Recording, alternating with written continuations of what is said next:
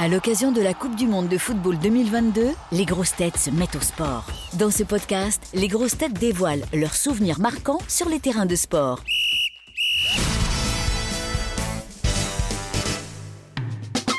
Titoff, qu'est-ce que la Coupe du Monde de foot t'évoque comme souvenir, toi? Des très bons et des très mauvais. En 82, j'avais 10 ans.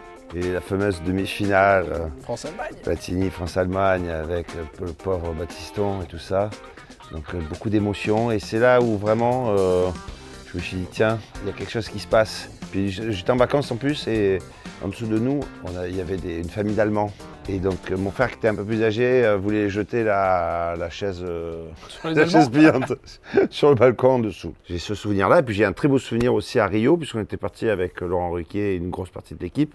C'était vraiment vivre le- la Coupe du Monde dans le pays organisateur. Puis là, en plus, bon, euh, Rio, au niveau de l'ambiance, euh, c'était une autre ambiance que celle de cette année, je, je, je pense.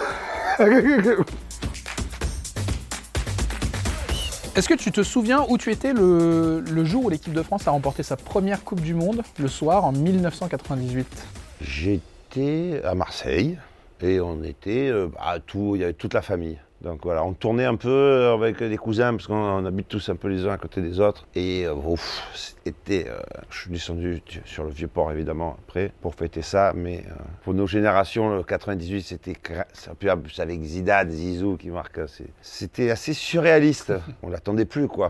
Mais avant ça, il faut se dire qu'on était un peu les, les polydors du football quoi. Ouais. C'est-à-dire qu'on allait jusqu'en finale ou en demi-finale et on se faisait éliminer. Donc c'était une émotion incroyable. Ton joueur de football préféré Ah Je vais dire bien évidemment euh, Zinedine Zidane, avec et contre qui j'ai eu la chance de jouer? Parce que Ah ouais? j'étais à Marseille, je jouais au, au club des Cailloles. J'étais en sélection, moi j'étais gardien de but. Donc en fait, j'ai j'ai joué euh, dans les sélections de région, euh, PACA. Et lui déjà, il sortait quand même euh, pas mal du lot. Sinon, moi j'étais gardien de but. J'ai beaucoup d'admiration et d'estime. En plus, on est, on est devenus euh, potes pour Pascal Olmeta. Sinon, j'avais un autre joueur aussi, mais là, c'est vraiment pour les spécialistes. C'est un, un joueur portugais, c'est euh, euh, Rui Costa. Et, d'ailleurs aussi, là aussi encore un peu chauvin, il y a Dimitri Payet qui, a, qui peut avoir ce style de jeu. J'aime beaucoup Dimitri aussi. Tu disais que tu faisais du, du football, t'en fais toujours encore un petit peu là maintenant? Non, non, là, euh, le problème de gardien de but, c'est que c'est quand même assez physique. Donc j'avais fait quelques matchs il y a déjà en plus quelques années. Bon, ça a échappé à personne qu'avec le, con- le confinement m'a profité, là c'est chiant. L'arrêt du tabac et le confinement, euh, c'est vraiment bon. euh, donc pour faire gardien de but, il faut quand même être. bon, mon surnom c'était le chat et tout ça, donc tu vois, le, côté félin, je pense que je l'ai euh, un peu moins, tu vois. Je suis plutôt chat, chat appartement. Et puis surtout, ouais. et puis surtout, j'ai fait quelques matchs de gala, tu sais, euh, avec justement des anciens, dont Jean-Pierre Papin. Et le truc, c'est que quand tu as été, euh, enfin, tu as joué à un très haut niveau et que d'un coup, tu n'as plus rien fait et que des années après, toi, dans ta tête, tu crois que tu es capable encore Ouais. de faire des choses, mais ton corps ne suit plus du tout.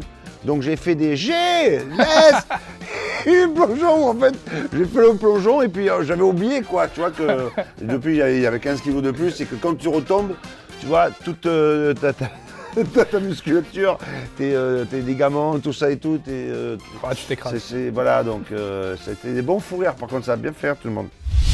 Retrouvez tous nos replays sur l'application RTL ainsi que sur toutes les plateformes partenaires. N'hésitez pas à vous abonner pour ne rien manquer, pour nous laisser un commentaire ou pour nous mettre plein d'étoiles.